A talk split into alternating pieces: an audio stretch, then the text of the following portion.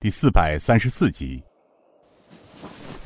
师傅，平儿深记恩师教诲，不敢违背师训。不过这传位之事，请恩师三思啊！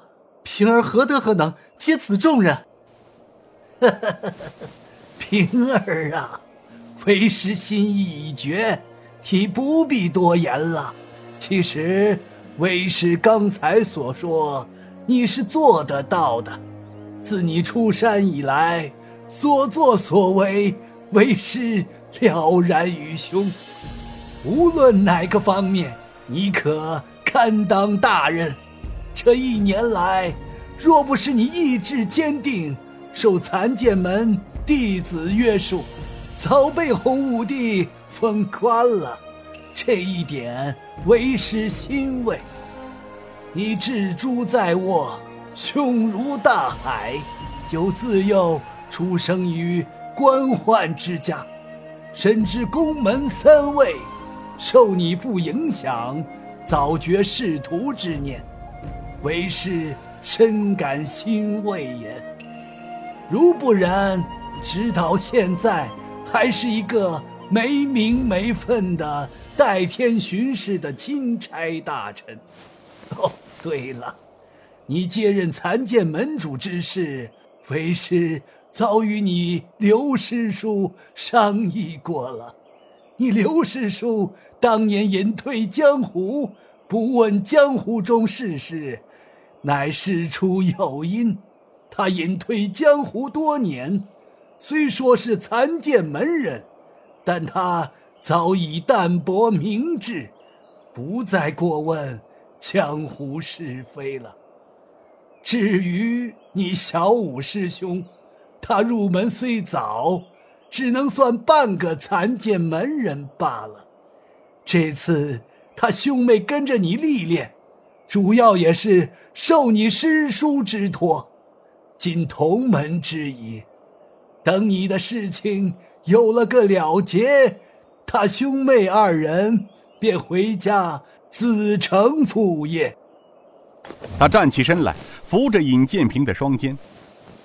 平儿，残剑门就靠你发扬光大了。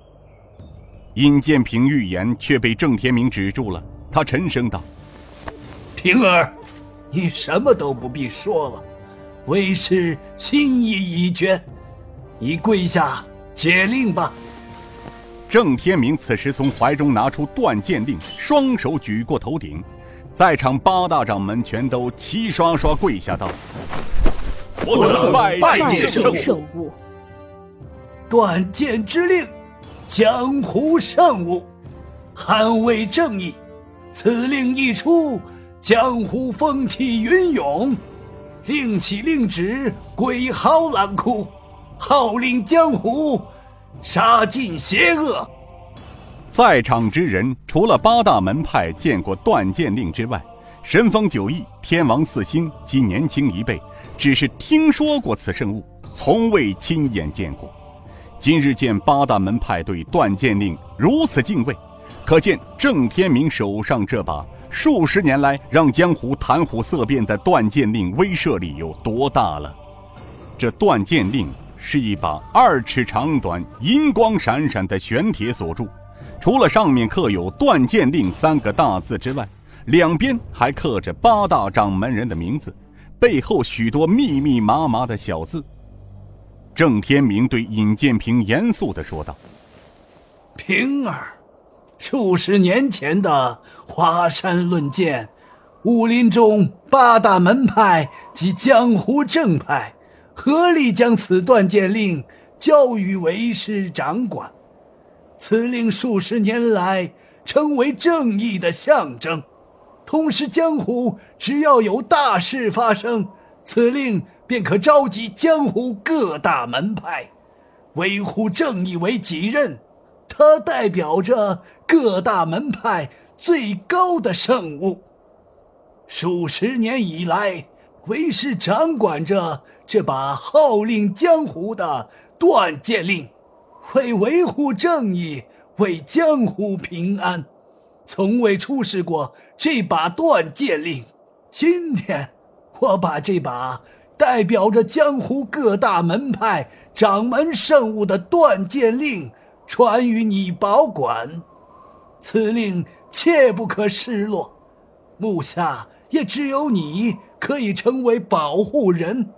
等三月后的华山论剑由各大门派掌门议定之后，无论由谁执掌，那时你可把它交到他的手中。但是，你记住，此令你需好生保管。一旦失落在江湖宵小的手里，定会掀起轩然大波，置江湖于生灵涂炭。尹建平双手接过断剑令，说道：“平儿谨记恩师教诲，定将此令妥善保管，绝不会遗失江湖。”啊，为师深知你有此能力，不然不会轻易传你保管。你起来吧。尹建平站起身来，将断剑令纳入怀中。郑天明示意他坐下来。平儿啊，眼下你有三件事情要办，请师傅示下。